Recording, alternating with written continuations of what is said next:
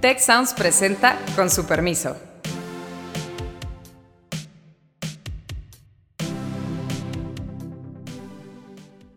Con su permiso, yo soy Carlos Elizondo y les agradezco que nos acompañen en este episodio de fin de año de su podcast favorito.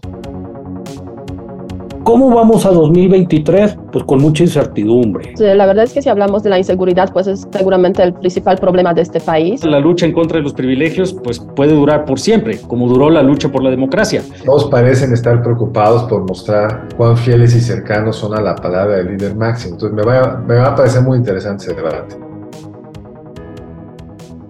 Y nos acompaña hoy Alejandro Poiré, quien está menos frecuente que antes. Él dice que por nuestra culpa, yo creo que es por la de él, pero qué bueno que estás aquí, Alejandro. Qué gusto, muy buen día, muy bueno, qué bueno estar aquí con ustedes de vuelta. Héctor Beata, como siempre, qué gusto. A ver, empecemos, además en el marco de lo que se está discutiendo hoy, ¿cuál es el balance político de este año? Es decir, uno podría decir el cuarto año es el momento de mayor poder del presidente, todo el mundo está a la espera del destape, todavía no está, eh, digamos, el proceso electoral arriba, sino pues, están preparándolo, trae una cómoda mayoría en ambas cámaras, no hay disputas al interior de su partido por el liderazgo, la oposición está debilitada, como que tiene todo para gobernar. ¿Cuál sería el saldo de este año de eso, de su capacidad de gestión del Poder Ejecutivo? Alejandro. Gracias, pues sí, es cierto que todo, tiene todo, lo ha tenido todo desde esa perspectiva, desde el arranque del sexenio.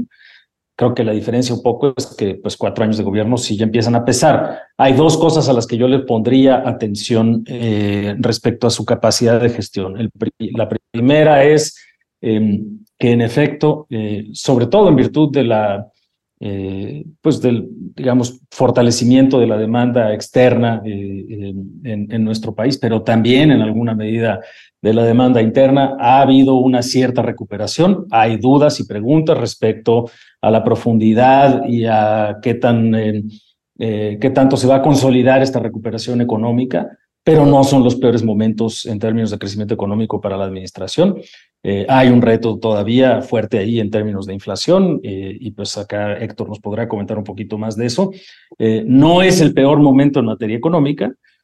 no sé si haya sido el mejor y estemos a punto de entrar a otro, otra etapa de, de desaceleración relativa. En cualquier caso, en términos de otras tareas de gestión, pues el tema de seguridad eh, no se ha compuesto, eh, está bastante descompuesto y hemos tenido una serie de episodios dramáticos, eh, pues que a veces por ser tantos y tan frecuentes es difícil mantener la visibilidad, pero desde pues, el asesinato de un general responsable de una zona militar hasta una serie de, de masacres, es decir, el tema de seguridad sigue siendo un tema todavía con un, con un saldo muy, muy negativo y pendiente, y el resto de las tareas en la agenda eh, de política pública tampoco necesariamente tiene saldos muy positivos. El tema de salud, el tema de educación, etcétera. Entonces sí hay mucho poder, sigue habiendo mucho poder, pero ya hay desgaste eh, y hay todavía temas, temas pendientes. Y el segundo elemento que sí hay que considerar es que en efecto no hay una disputa abierta por el liderazgo de Morena. Es claro que ese lo va a mantener el presidente eh, probablemente incluso después de dejar de ser presidente, pero, eh, pero sí hay algunas muestras notables de, de, pues si, si, no llamarlo indisciplina, de dudas en la lealtad absoluta que hay respecto al liderazgo del presidente en términos de los aspirantes a la, a la presidencia, eh, en particular del senador Ricardo Monreal. Entonces, pues ese es el panorama y en esta última variable, pues eh, con agendas pendientes muy interesantes en el Senado de la República, particularmente esta Plan B de la reforma electoral, que ahora está en manos del Senado eh, y que pondrá a prueba el liderazgo de Ricardo Monreal, ya sea, para aprobarla en los términos que quería el gobierno originalmente, o para frenarla o para modificarla. Pues está claro, vamos a empezar en el orden en que puso los temas Héctor. ¿Cómo ves el panorama económico? Alejandro muy prudentemente dice, quizá es el mejor, en el sentido de que después se ponga peor, no de que estemos tan bien. Y es el mejor porque ha estado muy mal, porque no hemos tenido varios trimestres de crecimiento como ahora, pero uno, este Héctor, ¿qué tan significativo es el crecimiento? O sea, ha sido sorpresivo, pero ¿qué tanto es un incremento en la actividad económica o tiene que ver con cosas más estadísticas? Y dos, ¿cómo es el año entrante? Mira, lo, lo, lo que pasa, Carlos, es que de alguna manera hubo un, un efecto por expectativas. Se esperaba un año económicamente muy malo Incluso cuando tú veías las encuestas y, preguntaban, bueno, ¿cuánto vamos a crecer? Hay que recordar que no era menor el número de analistas que llegaban a pensar que en el año, si bien nos iba, íbamos a crecer un 1%, y probablemente vayamos a cerrar el año con un crecimiento de 3%. Ahora, hay sectores que están reaccionando bastante bien. Como estuvimos comentando, en el podcast durante el año, parte del problema es que esto no es homogéneo. Hay sectores que les está yendo bien, hay sectores con mucho rezago. Hay regiones que les está yendo bien, hay regiones muy rezagadas. Y ese va a ser uno de los, uno de los retos con, con una tensión, zonas muy deprimidas, otras que empiezan a mostrar pues un rebote bastante interesante. Ahora, también ya Alejandro lo mencionaba, está la inflación, una, una inflación muy incierta, no es tan claro que se vaya a poder controlar rápido y preocupan algunos componentes, específicamente lo que tiene que ver con alimentos. Ha estado muy por arriba de la inflación promedio, entonces tienes una recuperación salarial, pero el efecto, el efecto de la inflación en alimentos, pues te, te perjudica de manera importante a la gente más humilde en el país. Y, yo creo que también ahí va a haber una, una fuente de tensión. ¿Cómo vamos a 2023? Pues con mucha incertidumbre. Está, pareciera que Europa sí va a entrar en, una recesión, esperemos que, que sea una recesión relativamente menor, y está la gran duda de qué va a suceder con Estados Unidos que eh, ha sido una, una recesión muy anunciada, muy platicada, pero que no termina de suceder, dado que ahorita nuestro motor de crecimiento sí está muy conectado a exportaciones, sí está muy conectado a inversiones, particularmente Estados Unidos, también asiáticas, pero, pero aquí el rol de las inversiones de Estados Unidos juega un rol bien importante, pues es algo que tendremos que estar monitoreando. Ahora, el año pasado los pronósticos se equivocaron doble. Creyeron que la economía iba a crecer menos y que la inflación iba a bajar más rápido. Es Cuando uno ve los pronósticos para el año entrante, casi todo lo que ha cambiado el crecimiento de este año se ha visto reflejado en menor crecimiento esperado para el año entrante.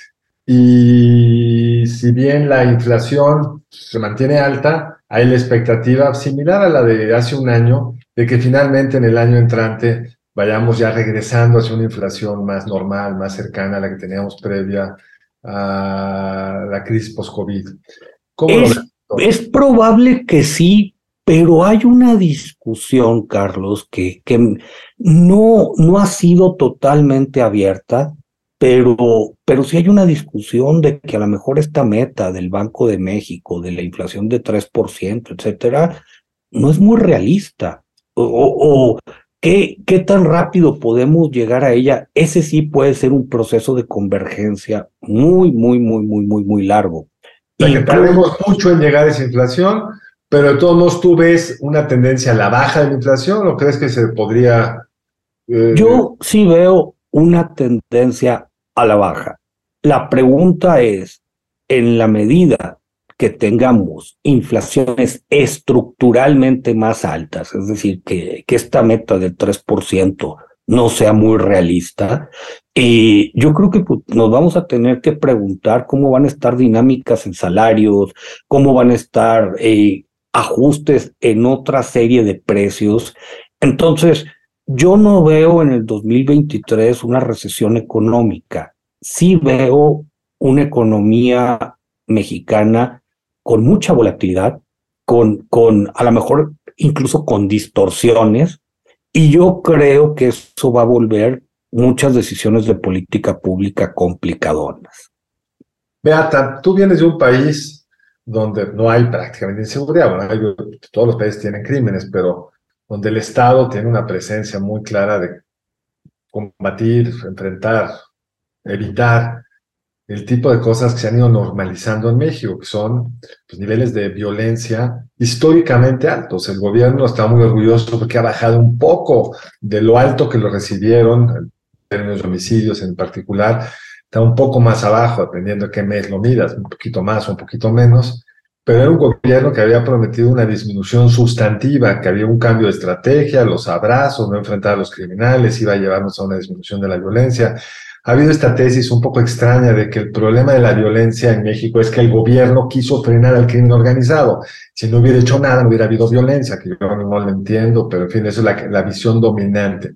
Este gobierno decidió no confrontar el crimen, o sea, no confrontar directa y, claramente el crimen, y pero al mismo tiempo logró expandir la presencia del Estado a través de la Guardia Nacional a unos 140 mil elementos, una serie de cuarteles en casi todas las zonas donde prometió tenerlo. Entonces está ahí la presencia del Estado, pero no se ve la acción del Estado. ¿Qué habría que hacer? ¿Cuál es el, la forma de salir de este hoyo? ¿Es tan grave como a mí me parece? Mira, pues eh, la verdad es que si hablamos de la inseguridad, pues es seguramente el principal problema de este país, de los varios que existen, es este uno de los más graves porque yo ya lo dije en uno de los podcasts, con la corrupción se puede vivir, eh, con la inseguridad no necesariamente, porque pues básicamente hay una amenaza directa a la vida de las personas, a la vida de los mexicanos, las mexicanas. Y de hecho lo vemos con claridad en las estadísticas. Efectivamente han bajado un poquito los homicidios, eh, pero los feminicidios han subido, de hecho. Y si tomamos esas cifras, digamos, en su conjunto, pues la mejora es, este, es, es mínima. O sea, casi podríamos decir en algunos, algunos contextos, algunas situaciones, es un error casi estadístico. O sea, al día aproximadamente 100 personas mueren en México asesinadas eh, y 10 de estas personas eh, mm, diariamente son, son mujeres lo cual nos da cifra, cifras obviamente eh, generales muy elevadas de los asesinatos en México. Ya ni hablar de las desapariciones, que es otro gran tema, sin ninguna duda. Y a eso hay que sumar pues todo lo demás que es crimen organizado o no organizado que afecta eh, a, la, a, la, población y no necesariamente genera pues los, eh, la muerte de las personas involucradas. Entonces, en ese contexto, yo creo que sí hay un, hay un error de estrategia y, y bueno, lo vemos con, con, claridad eh, precisamente en, ese, en esa ausencia de, de, cambios sustanciales. No confrontar al crimen organizado significa básicamente que este crimen organizado pues, puede actuar de forma más libre, ocupar eh, los territorios del país, espacios del país de forma más libre. Y pues hay puntos de este crimen organizado donde pues esos puntos se convierten básicamente en las guerras entre diferentes bandas de narcotráfico, lo cual pues hemos visto recientemente en Zacatecas, por ejemplo, en otras partes también del, del país. Este, ¿Cuál es la estrategia? Pues claro, si yo tuviera la respuesta, seguramente estaríamos aquí todos felices. Este, no, pero eh, puedes tener que no te haga caso. Sí, mira, o sea, yo creo que el tema es obviamente reconocer la situación, que el gobierno no necesariamente quiere reconocer la situación en la cual se encuentra el país, Hace algunos meses, si no me equivoco, el año pasado, uno de los, el general Van Herk de los Estados Unidos, de Comando Norte, mencionó, dijo que más del 30% del territorio mexicano estaba fuera del control básicamente del gobierno, estaba controlado por, las, por, por crimen organizado. ¿Cuál fue la reacción del gobierno mexicano? Pues una gran, gran, este, eh, un gran desacuerdo con, con esa opinión. O sea, yo creo que en primer lugar hay que reconocer la situación y en segundo lugar, pues eh, realmente este, mm, tomar en consideración que la lucha contra el crimen organizado es, es, eh, se necesita una estrategia mucho más compleja, una estrategia también de confrontación para que este crimen organizado no esté ocupando nuevos espacios, nuevos, nuevos lugares. pero hay un tema ahí muy impresionante, estoy en la primera página de Reforma de hoy. Ignoran en Guerrero a los siete ejecutados. O sea, ya hay como una normalización de lo que está sucediendo puede decir el general eh, al que se refiere. sí. Si no tiene implicación. O sea, antes por lo menos nos escandalizaban los asesinatos. Ahora como que ya nos acostumbramos. sí, es cierto. Es cierto. Y... Es cierto y es terrible, y yo misma lo reconozco también, que estamos viviendo en esa situación. Cuando yo llegué a México, eh, pasaba por, no sé, alguna de las tiendas grandes de, departamentales y veía ahí a los hombres armados y me estaba, o sea, me generaba eso una, una sorpresa, o sea, ¿cómo es posible que haya tanta militarización, incluso en los espacios que normalmente pues no deberían estar militarizados, ¿no? Este, hoy en día escucho noticias sobre asesinatos y básicamente pues quiero cambiar el canal porque ya sé que este ha ocurrido y, y que, o sea, cuál es la causa básicamente de esa situación. Entonces, sí, efectivamente hay una normalización, la gente se ha acostumbrado y, eso pues es muy triste.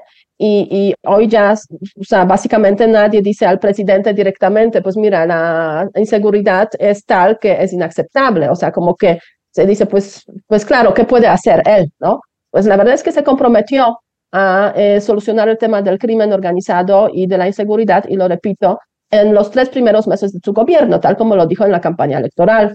Y estamos Alejandro quería intervenir acá. Sí, sí, que, que esa, es un, esa es una gran pregunta. Eh, creo que están pasando las dos cosas y hay que ponerles atención a las dos. Una, en efecto, la normalización de algunos de estos hechos de violencia.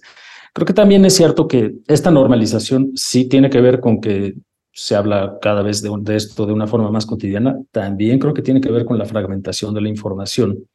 Es decir, eh, hace 10 años, eh, cuando estaban, o, 12 o 13, 14, cuando empezaron las, eh, las crisis de violencia, la forma en la que nos informábamos y comunicábamos eh, en una sociedad como México estaba mucho más centralizada en la televisión, en el radio y en los periódicos. Y hoy, la verdad es que la, la dispersión de la información, la gente sigue obteniendo la mayor parte de su información política relevante a través de la televisión, pero son programas más cortitos, son con contenidos mucho más variados y hay una gran dispersión de la información. Entonces, en esa medida también pasa que, hay un poquito menos de atención, además de la normalización. La otra cosa que también creo que no debemos de subestimar es que el potencial político de temas no resueltos como el de seguridad, eh, ahí está. Es decir, en otras sociedades lo que hemos visto cuando están estos ciclos de violencia muy elevada es sí cierto grado de normalización, pero también eso no quiere decir que la gente esté feliz de vivir con esos niveles ni de militarización, ni de inseguridad, ni de violencia, ni de feminicidio, ni de todos los tipos de delitos que estamos viviendo. Entonces, el capital político, tanto para movimientos virtuosos, ciudadanos compartidos, de gobiernos, de organizaciones, etcétera, como para movimientos de corte más eh, eh, vamos a llamarlos eh, autoritarios o de eh, populismo penal o cosas por el estilo, también está ahí. Y eso ha pasado en otras sociedades. El caso de El Salvador es una de ellas. Ahora, tú mencionaste un tercer tema en tu apertura, Alejandro, que fue esta tensión, en, bueno, tensión, esta realidad donde en el cuarto año tú ya vives con el desgaste de lo que hiciste, porque las decisiones que tomas pueden no haber funcionado, pero tendrías que también vivir bajo los ecos de lo que hiciste bien. Es decir, si tú propusiste una nueva política de salud que nos iba a llevar a tener un sistema de salud como el de Dinamarca, pues en el cuarto año ya se tendrían que ver algunos atisbos daneses en el panorama. Y el presidente, digamos, sigue en una estrategia de comunicación, me parece extraordinariamente eficaz, pero increíble en un sentido que es los problemas de violencia todavía son por el neoliberalismo, la falta del sistema de salud todavía es por el neoliberalismo, como que no se hace cargo de ninguna de las promesas que nos hizo y de la distancia respecto a los resultados. Pero como bien decías tú cuando le preguntas a la gente, ¿usted aprueba o no aprueba la gestión del presidente del observador? Es relativamente buena. Históricamente comparable a otras, pero relativamente buena. Calderón, Fox, propio Cedillo. Pero cuando le pregunto, ¿usted está satisfecho con la política económica o con la política de seguridad? El gap es enorme, no están. ¿Cuánto dura esa tensión? Lo sabemos, pero tú cómo lo ves? Es una muy buena pregunta. La clave ahí está en quién articula la respuesta alternativa. Eh, el gobierno creo que ha hecho una labor extraordinaria en asegurarse de enarbolar una narrativa de lucha contra los privilegios indebidos. Y esa lucha contra los privilegios indebidos se convierte en una épica pues siempre inacabada, porque siempre hay segmentos de la sociedad, de la política, de la economía, que tiene privilegios indebidos, más en una sociedad pues, con tantas desigualdades como la nuestra, con ciertos, digamos, eh, tonos de racismo, etcétera, exclusión, que, que ahí están y que pues, hemos estado empezando a visibilizar apenas muy recientemente. Entonces, esa lucha contra los privilegios indebidos da para un montón, ¿eh? Entonces, la independientemente de los malos resultados, porque justamente los malos resultados todavía no se logran, porque hay todavía una serie de privilegios indebidos que se acumularon en 30 años de, de, de un pasado horrendo. La pregunta más bien es quién articula una visión alternativa. Y, claro, más, lo hemos visto muchas veces, pero esa voz, ahí aparecen algunas personas, ¿no? y yo quiero hacer un comentario, Alejandro, muy, muy ligado a lo que estás diciendo. A ver, es que hay una narrativa, pero hay cierta consistencia en esta narrativa. Y yo pienso tres elementos. Muchísimas transferencias, o sea que, y transferencias que llegan, o sea que tienen así nombre y apellido, los incrementos al salario mínimo, y un presidente que mal que bien, entre que sus giras y todo, se aparece en lugares que en otros momentos estuvieron muy descuidados. Entonces yo creo que aquí hay una dicotomía. Por un lado, políticas públicas muy malas en términos de seguridad, en términos de salud, en términos de educación, tienes a quien echarle la culpa, que a lo mejor es, eh, eh, es así como que un constructo, si me permiten el término, pero al mismo tiempo te, te montas en esta lógica de estamos combatiendo los privilegios con algunas cosas tangibles que ha sido muy efectiva. Sí, pero la pregunta es, ¿cuánto puede durar? Yo hubiera pensado que en el año 2 andar culpando al pasado no era ya tan. Fíjate que ya ha seguido siendo, pero creo que lo que tú dices, Alejandro, es clave. No hay del otro lado nadie articulado. El pasado no solo se asume culpable, eh, Carlos, porque sistemáticamente ves a panistas criticando a Calderón, eh, eh, sistemáticamente ves a priistas, pues digamos, temerosos de su pasado, y además no hay ninguna voz que diga, oigan, a ver, libertad energía. ¿Sabes cuándo tuvieron éxito? Y es un muy buen ejemplo, y que va a ser interesante de cara a los próximos dos años, cuando finalmente se pusieron de acuerdo para decir, oigan, no, no, no, lo que hicimos en materia eléctrica quizás sí está bien, ¿eh? no nos vayamos, pero es la única vez en donde se han defendido con seriedad, con, con, con organización, con claridad. Con orgullo. Las públicas del pasado. Con orgullo, legítimo, creo yo, ¿no? En fin, no hay mucho de eso.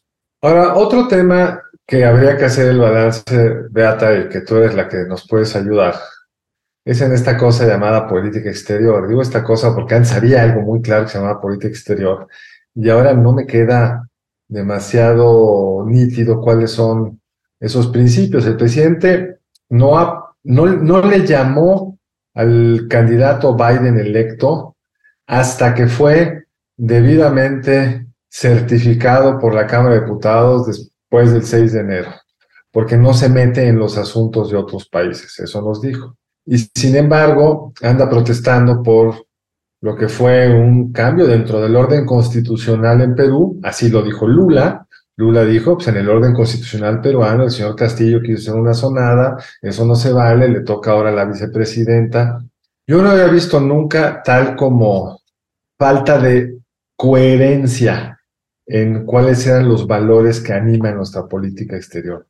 Y creo que eso tiene consecuencias, pero no acabo de ver muy bien cuáles. Ayúdanos a pensar, bueno, es cierto lo que digo, y cuáles son las implicaciones de que México no tenga como principios claros, que es algo que en el pasado podíamos decir que tendríamos a tener en nuestra política exterior. Sí, mira, Carlos, pues yo creo que sí, coincido con, contigo en eso de que hay una incongruencia entre eh, lo que son los principios constitucionales eh, de la política exterior mexicana y los principios que subraya en varias ocasiones el presidente, el gobierno eh, el gobierno actual y la actuación en diferentes ámbitos, actuación presidencial, eh, que es resultado básicamente pues, de, los, eh, de las simpatías o antipatías en muchas ocasiones de carácter ideológico, pero no siempre, del, presidente mexicano y, y la falta de, mm, de conciencia de que la política exterior no es solamente, no se queda solamente en casa, no se queda solamente en México, sino que tiene consecuencias también hacia afuera por la naturaleza misma de la política exterior.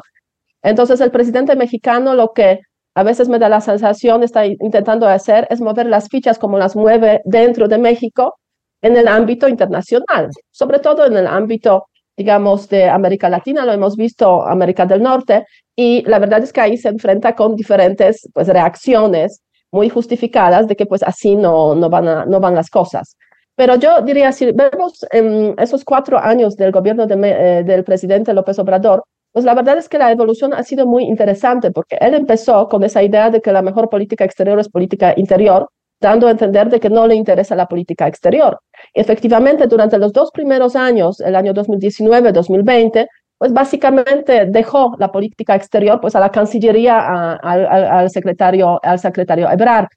En el año 2021, yo diría, el presidente descubre, es, digamos, la política exterior y es cuando por primera vez empieza a viajar. Está, por ejemplo, participando en el Consejo de Seguridad de las Naciones Unidas, dado que México también este, en este año 2021 pues asumió este, formar parte del Consejo de Seguridad de las Naciones Unidas como miembro no permanente. También estuvo el presidente en 2021 en la cumbre de los líderes de América del Norte, con una participación, yo diría, bastante buena, ¿no? Ahora bien, el 2022, el presidente este, descubre que puede también jugar con la política exterior. Eh, para sus propios, digamos, fines, sus propios intereses. Y es ahí donde vemos un problema para la política exterior mexicana, que ha tenido bastante buena prensa, yo diría, a lo largo de la historia, debido pues a esa, ese apego al multilateralismo y cierta continuidad, ciertos principios de la política exterior.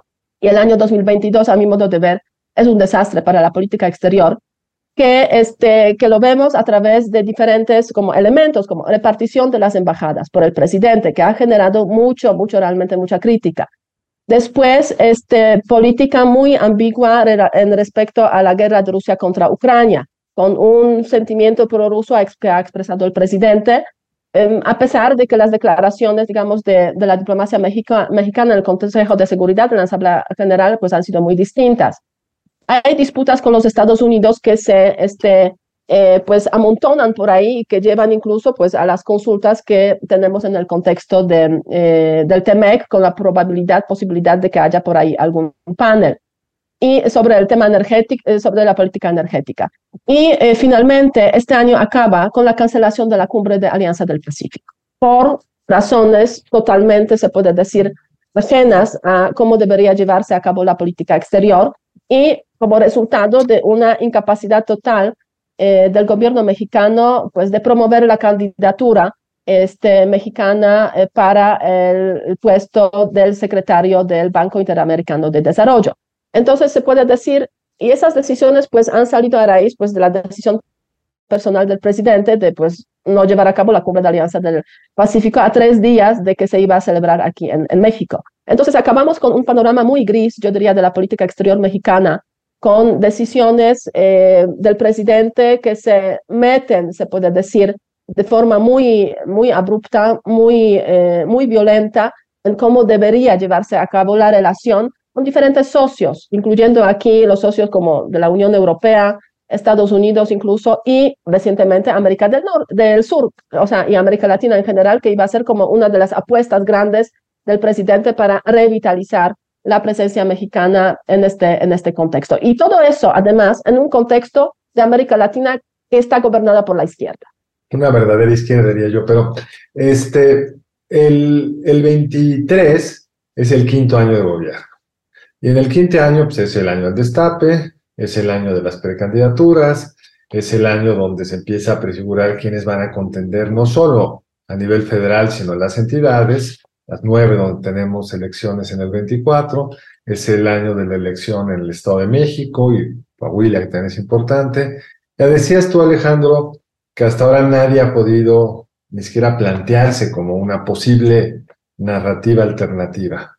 En el 23 vamos a tener que ver cuál es la narrativa de las llamadas corcholatas del presidente, que hasta ahora se ha hablado de un debate, ¿no? Entre ellos, y queda que es difícil ver sobre qué va a ser el debate, porque todos parecen estar preocupados por mostrar cuán fieles y cercanos son a la palabra del líder máximo. Entonces me va, me va a parecer muy interesante ese debate.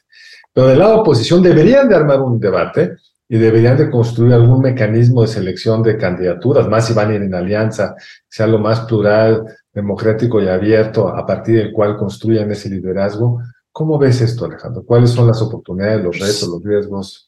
Sí, yo sí creo, yo, en fin, yo creo que eh, hay un gran dilema siempre en abrir la competencia al interior de los partidos políticos. Yo creo que bien manejada, esa competencia es súper valiosa, tanto para Morena lo debiera de ser y sus aliados, como desde luego para quienes se le opongan, ya sea una gran coalición o un conjunto de, de, alternativas. Creo que es bien valioso el, el, ejercicio de la, de la, competencia y el debate y, la, y la, la, deliberación, en particular para Morena, va a ser muy importante. Eh, eh, no solamente mostrar esto, que sin duda va a ser una de las variables que importen mucho, su lealtad al proyecto del propio presidente, sino también creo que pues, van a enfrentar retos de política pública, porque lo que sí es cierto es que la lucha, la lucha en contra de los privilegios pues, puede durar por siempre, como duró la lucha por la democracia.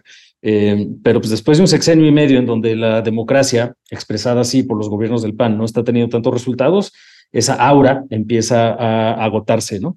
Eh, y lo mismo va a pasar con, con, los gobiernos de Morena si es que logran la, la, renovación de la presidencia. Entonces, ese debate de política pública dentro de la lealtad y dentro de la narrativa de la lucha contra los privilegios, creo que no podrá dejar de, eh, eh, no podrá estar ausente. y por otro lado, estoy totalmente de acuerdo contigo. Si la oposición aspira a cualquier cosa que sea incluyente, si no es un proceso abierto, ¿cómo se va a construir la narrativa? Si es un proceso de cúpulas, digo, no solamente va a ser un proceso que la propia ciudadanía vea como algo sospechoso y que confirme esta lógica de que nada más son los mismos de siempre, que lo único que quieren es regresar al poder. De todas formas, en esa dinámica eh, discursiva de, de, competencia, creo que se van a empezar a hallar claves de qué significa hoy no estar a favor de Morena desde el punto de vista de la política pública, más allá de que no les gusta quien gobierna. Eso no es suficiente. Solo es suficiente cuando tienes un gobierno verdaderamente desastroso, eh, eh, que además de ser un gobierno desastroso, está completamente desconectado con la población. Y eso sí lo vimos hace, hace cinco años. eso no es lo que está pasando ahorita. Héctor, los retos del año entrante en materia económica son múltiples, pero quizá uno que depende más de que haga el gobierno y que en función de ello puede ser un, un, un, un parteaguas con que habrá cierta incertidumbre es lo que se refiere a la relación con los Estados Unidos en materia, Canadá en materia comercial, en particular la disputa energética que hay en el marco del TEMEC. Estamos en consultas, no sabemos si vamos a, si los Estados Unidos y Canadá van a convocar un panel, si habla ahora de algún proceso similar por el lado de las restricciones a, al maíz amarillo. Eh, ¿Tú cómo ves eso? ¿Cuáles son los riesgos reales que tendría el país, la economía del país, si la decisión fuera vamos a un panel, si el panel se perdiera. De repente me preguntan en conferencias, ¿tú crees que México se podría salir del TEMEC en caso de que el conflicto escalara? ¿Cómo lo ves? ¿Cómo ves ese ámbito? No, yo, yo creo que esa es una variable que, muy a pesar del presidente, es algo que sí le da miedo.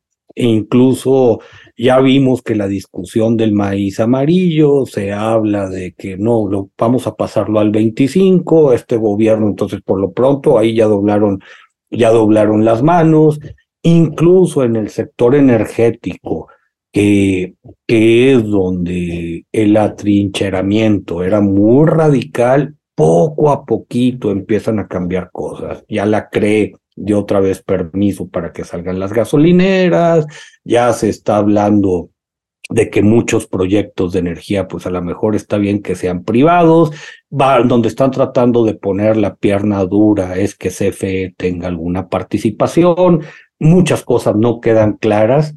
A mí me parece que es una confrontación que van a evitar. O sea, yo creo que sabe que le puede complicar mucho, mucho, mucho el cierre del gobierno. Donde las opciones son menos claras, Carlos, Alejandro, Beata, es en la parte fiscal. O sea, yo creo que vienen decisiones muy difíciles. Se nos olvida que, que este año, sin querer, sin querer queriendo, entre gasto en pensiones, incluyendo las no contributivas, y servicio de deuda, andamos en el orden de 8.8, 8.9 puntos del PIB. Es decir, te estás llevando toda, toda, toda, toda la recaudación por ISR, no te alcanza. El año que entra todavía debe de ser un brinco más, eh, particularmente porque falta el cuarto, eh, el cuarto ajuste a la pensión no contributiva anunciado por el gobierno. Y ahorita de alguna manera lo que medio ha permitido conservar las formas es que la recaudación de ISR creció de manera importante. Si no, si no el déficit sería muy notorio, pero no se ve cómo se arregle, cómo se arregle esto. Entonces, a mí me parece que en el 2023 van a tener que construir una narrativa fiscal de decir, estamos sólidos y no hay riesgo que en el 24, año de elecciones, se induzca una crisis. No está tan sencillo, o sea, va a tener su chiste esta narrativa.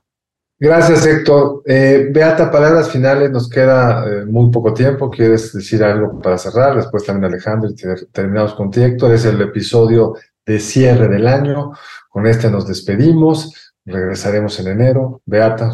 Mira, solamente este, subrayar que en menos de dos años, a estas alturas, ya vamos a tener otro presidente o presidenta y eso yo creo que es una perspectiva que están tomando mucho en cuenta los actores internacionales. Tendremos candidatos, no presidentes. Eh, en dos, en dos ah, años. dos años, perdón. Sí, en dos años, bueno, en un año sí candidatos, pero en dos años este, ya, digamos, estaremos en otro escenario totalmente distinto. Quizás no tan totalmente, pero bastante distinto a pesar de, incluso si fuera, digamos, eh, a ganar esas elecciones presidenciales alguien del, del partido de Morena, y yo creo que desde el punto de vista internacional se toma en consideración pues esa perspectiva, ya falta menos, ¿no? Y a raíz de eso, pues efectivamente 2023 va a ser el año en el cual el exterior va a intentar eh, pues una menor confrontación, esperando que 2024 pues ya está muy cerca, ¿no? Y, y en ese sentido, pues lo que a mí me preocupa básicamente para 2023 desde el punto de vista interno es que la confrontación, la polarización está creciendo ya la hemos visto a lo largo de los últimos cuatro años de forma tan, eh, tan eh, pues, presente a flor de piel, y 2023 y 2024 va a ser pues aún más grave en esos, en esos términos, y eso es lo más, lo más preocupante. Gracias, Beata. Alejandro. Muchas gracias. Yo espero que el 2023 sea un año de mucha política pública, es decir, que desde muchos ámbitos estemos hablando de las cosas que vamos a tener que hacer como sociedad, como gobierno, independientemente de, de nuestra propia postura política eh, para entrarle de vuelta a los problemas en una circunstancia en la cual pues hay un proyecto que tiene mayoría y ese proyecto tiene una responsabilidad, pero todos tenemos responsabilidad, independientemente de eso, de discutir cómo vamos a resolver el tema del rezago educativo, cómo vamos a mejorar el sistema de salud, cómo vamos a entrarle al tema de seguridad, cómo vamos a hacer eh, para atender estos riesgos fiscales de los que nos habla Héctor eh, y cómo vamos a también hacer esta transición en un entorno de una gran oportunidad de resurgimiento regional para Norteamérica, eh, con riesgos importantes en materia inflacionaria y de, de, de, reactivación económica que no son triviales. Entonces, ojalá de eso tengamos mucho tiempo para hablar, aún reconociendo, como bien dice Beata, que vamos a seguir en contextos eh, de polarización. La pregunta es, ¿de quién depende seguir ahí? No solamente de, de quien la promueve, de, todos y de todas. Héctor. Yo, yo veo un 2023 con, con una dualidad, Carlos. Por un lado, un presidente que se va a encargar mucho de la parte política y mediática, los pleitos que le gustan, y, pero quizá alejado de las decisiones relevantes, donde creo que pueden surgir nuevas coaliciones yendo por problemas muy concretos y a lo mejor va a resultar que esta polarización que con la que ha trabajado mucho el gobierno, pues a lo mejor no es tan real. O sea, resulta que hay coaliciones por problemas concretos donde mucha gente se va a hablar y, y, creo que eso es esperanzador. Pues Beata, Alejandro Héctor, muchas gracias, sobre todo a ustedes que nos acompañaron en este podcast. Esperamos que en todos los de este año. No olvide seguirnos en nuestro Twitter, at Ciencias Sociales Tech. Cerramos el año, pero no con ello nuestro interés por seguir en contacto con ustedes. Escríbanos, coméntenos, tengan muy buenas vacaciones, felices fiestas y nos escuchamos de regreso en enero. Gracias a todos. Hasta luego. Muy feliz fin de año. Si quieres conocer más sobre el comercio y los negocios, te invitamos a escuchar Territorio Negocios. La experiencia del cliente o del usuario es cada vez más importante. El podcast en el que hablamos sobre las nuevas tendencias de innovación, emprendimiento, finanzas y liderazgo en México y en el mundo. Escúchalo en Spotify, Apple Podcast y Google Podcast. Muchas gracias al equipo del Tecnológico de Monterrey y de Tech Sounds. Productor ejecutivo de Tech Sounds, Miguel Mejía. Asistente de producción, María Monroy. Productora de Con su permiso, Cintia Coca. Diseño, Daniela Solís, Lizeth Rodarte y Pilar Ortega. Postproducción, Max Pérez, Marcelo Segura y Sergio Chávez. Les invitamos a escuchar el siguiente episodio de Con su permiso y el resto de programas de Tech Sounds en los canales de su preferencia.